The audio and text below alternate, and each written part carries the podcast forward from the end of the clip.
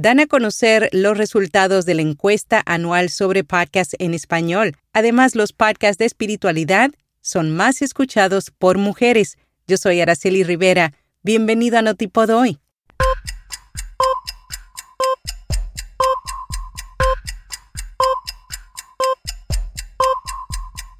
Notipod hoy, un resumen diario de las tendencias del podcasting. La cuarta edición de la investigación encuesta PAD 2022 tuvo como objetivo recolectar datos de consumo de los podcasts en español.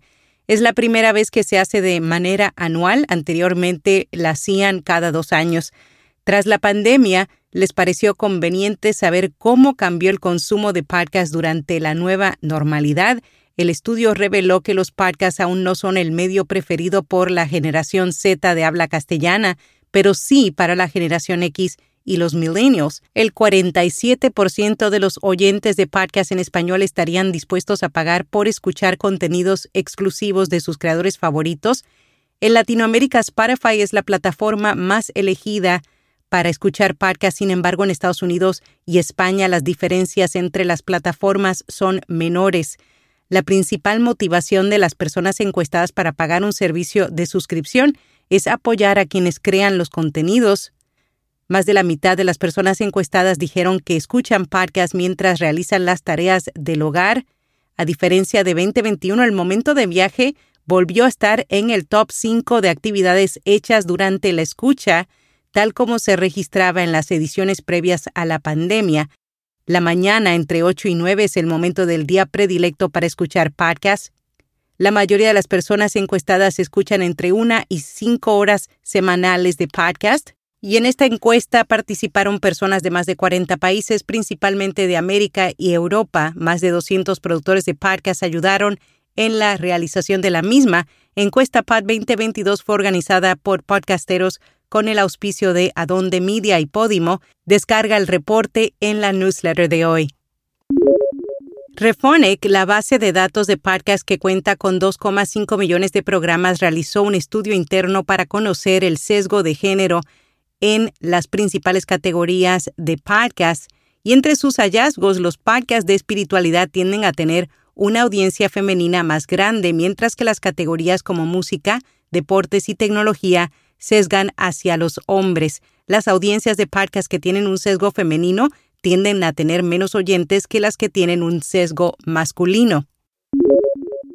Con rss.com obtienes todo lo que necesitas para alojar un podcast, almacenamiento de audio ilimitado, distribución automática a los principales directorios, soluciones para patrocinio y más. Cámbiate hoy y obtendrás seis meses gratis.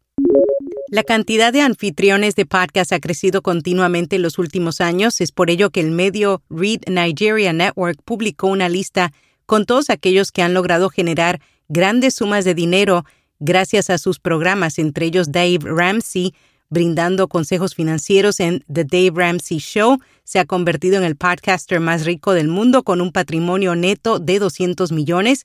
Joe Rogan con el Joe Rogan Experience ha acumulado una fortuna de 120 millones. Bill Simmons, cuyo programa de deportes tiene su mismo nombre, ha hecho una riqueza de 100 millones.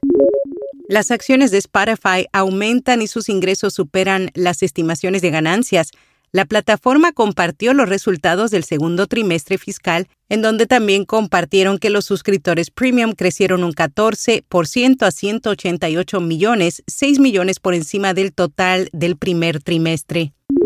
En lo que estamos leyendo, rss.com ahora permite pagos en Bitcoin de valor 4. La empresa de alojamiento de podcast se asoció con Albi para habilitar los pagos Value 4, Value en Bitcoin a través de Lightning Network. Esta integración permitirá a los podcasters recibir pagos de Bitcoin, crear una billetera Bitcoin Lightning y ver su saldo directamente desde sus tableros. Amazon presenta la nueva monetización de habilidades de Alexa.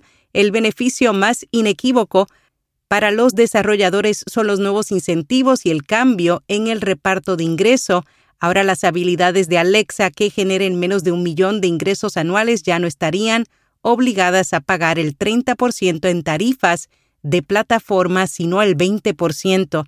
Además, también recibirán hasta el 10% de las ganancias en efectivo para 2022. En podcast recomendado, Expansión Daily, un resumen diario con las noticias más importantes de México y el mundo. Maca Carreido y Javier Garza presentan la información con un toque especial de sarcasmo y humor. Y hasta aquí, no tipo doy. Emisor Podcasting presenta Podcast Fest Latam 2022, la tercera edición del festival de audio más grande de América Latina. El acceso gratuito con previa inscripción en Podcast Fest Latam.